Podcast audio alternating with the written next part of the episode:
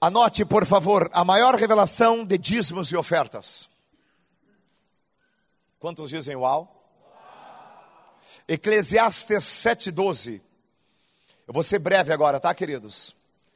Eclesiastes 7,12. A sabedoria oferece proteção, como faz o dinheiro. Mas a vantagem do conhecimento é esta: a sabedoria preserva a vida de quem a possui. Anote: sabedoria é o nome de Cristo, dinheiro é o dinheiro.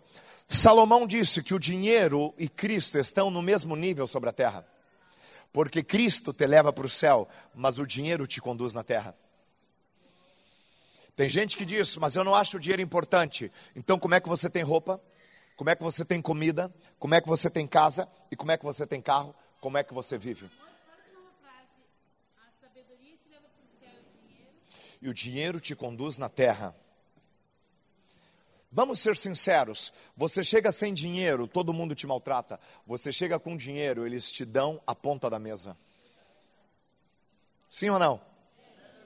Você sem dinheiro, você se sente em pecado. Você com dinheiro, você fala em línguas estranhas. Você sente a unção, sim ou não? Sim ou não?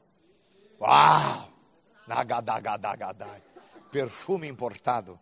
Você se sente o próprio Jesus Cristo. Repita comigo, todos necessitamos de dinheiro. Só as damas? Só os cavalheiros? Como você paga a comida? Como você paga a casa? Como você paga a roupa? Como você sustenta a princesa? Anote, o dinheiro é um instrumento de troca. O dinheiro não é dinheiro. O dinheiro é um veículo de troca. O dinheiro não foi criado para ser dinheiro, o dinheiro foi criado para criar relacionamentos. Eu dou dinheiro, você me dá roupa. Você dá o dinheiro, eu te dou o tênis. O dinheiro é o que possibilita você receber coisas da sua vida. Anote isso, o dinheiro é o que me possibilita a receber coisas na minha vida. Onde é que está isso? Mateus 6,32. Anote, Mateus 6,32. Anote, Provérbios 13, 22. Mateus 6,32, Provérbios 13, 22. Pois os pagãos é que correm atrás dessas coisas, mas o Pai Celestial sabe que vocês precisam dela. Queridos, o dinheiro é tão importante. A mansão, o carro, o jet ski, o Audi Q7 é tão importante que Deus sabe que você precisa. Deus sabe que você precisa da casa dos seus sonhos, da roupa dos seus sonhos, da comida dos seus sonhos, das férias dos seus sonhos, está ali. Essa é a importância do dinheiro. Mateus, é Provérbios 13, 22, anote. O homem bom deixa herança para os filhos de seus filhos, mas a riqueza do pecador é transferida para os justos. A riqueza do pecador é? Por que, que a riqueza do pecador é transferida para os justos? Porque Deus sabe que a riqueza é boa. Só ela ouviu. Só a pastora Lisa ouviu. Se riqueza fosse mal, por que, que Deus vai tirar do ímpio e vai dar para você? Ah, quantos estão recebendo a revelação? Deus sabe tanto a importância da riqueza que Ele vai tirar do pecador para ti. Deus valoriza a riqueza, você não. Deus valoriza tanto a riqueza que vai dizer: o pecador agora perde e vem para o meu filho. Esse é o primeiro princípio. O segundo princípio, o segundo princípio, a riqueza do pecador vai ser transferida para o justo. Segundo princípio, a riqueza está no endereço errado. A riqueza está no endereço errado, filho. Repita, repita comigo: alguém está me roubando, mas vai me devolver hoje. Sete vezes mais. Agora vire para alguém com cara de profeta e diga: tem o terceiro princípio. A riqueza só virá para o justo.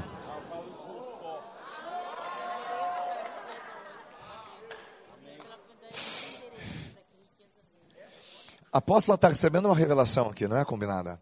Ela diz que na hora do envelope da oferta, ó, oh, vocês estão lá fora, prestem atenção nisso. Ela diz que na hora da oferta, ela vai pegar o envelope e vai colocar o endereço da casa dela. E vai dizer assim: riqueza, tu tem que vir para esse endereço. Quantos vão, quantos vão fazer isso? Não, você está gelado. Vire para alguém e diga assim: ame o teu líder. A primeira parte do discipulado já passou. Quantos dizem amém? Quem está entendendo? A riqueza, pastor, é tão importante que Deus vai tirar do ímpio para dar para ti. Quantos recebem? Quantos dão glória a Deus? Base bíblica para mudança de endereço. Salmo 112, versículo 1 ao 3. Aleluia! Como é feliz o homem que teme a Deus e tem grande prazer em seus mandamentos. Seus filhos serão poderosos na terra. Será uma geração abençoada de homens íntegros.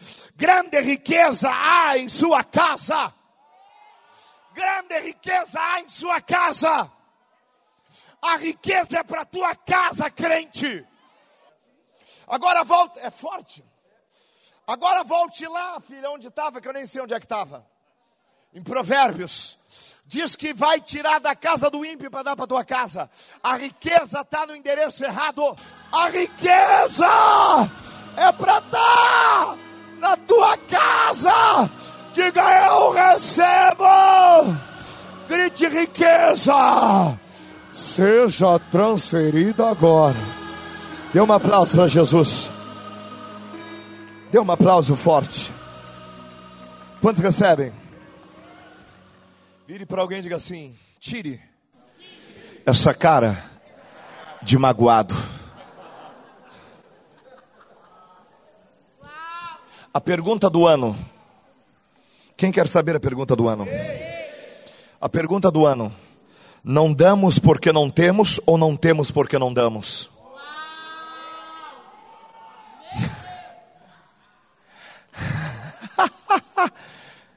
Tem gente dizendo, não, não, é de Deus, é de Deus. E por que, que tu não deu sem vergonha? Porque não tenho. Não damos porque não temos ou não temos porque não damos? Porque se damos, sempre temos. Quantos recebem? Jesus falou que toda revelação está em Gênesis. Quando Deus criou Adão, Deus não criou um Adão boca aberta. Deus não criou um Adão empregado de batuqueiro. Quando Deus criou Adão, Deus criou Adão na terceira dimensão. Você acordou, viu um médico, Adão acordou e viu Deus.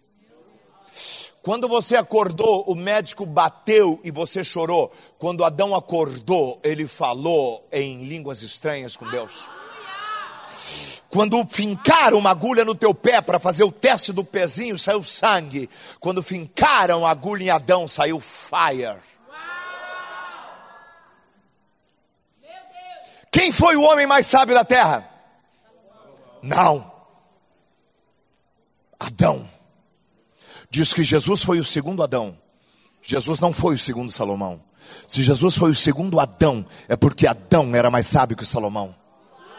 Porque Adão, ele foi criado pelas mãos de Deus. Salomão foi criado de Davi e Batseba. Adão, Adão era tão potente que Deus criou todas as coisas, mas só Adão determinou o nome das coisas. E quando Deus criou Adão, disse assim: o ouro é teu, a prata é tua, a terra é tua, os rios são teus, os animais são teus, toda provisão é tua, mas a árvore do conhecimento é minha. Deus deu tudo para Adão, mas não deu os 10% da árvore. Por que, que Deus não deu 10% da árvore? Anote três coisas para me receber a riqueza. Anote três coisas para me receber a riqueza e eu começo a concluir. Três coisas para me receber a riqueza. Quem quer saber? Uau! Anote. Primeiro, a lei.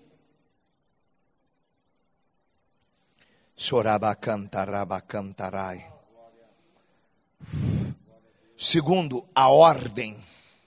E terceiro, os limites.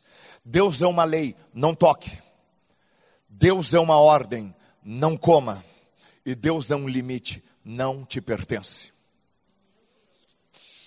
Quando você não tem lei, quando você não tem ordem e quando você não tem limite na sua casa, você não tem prosperidade.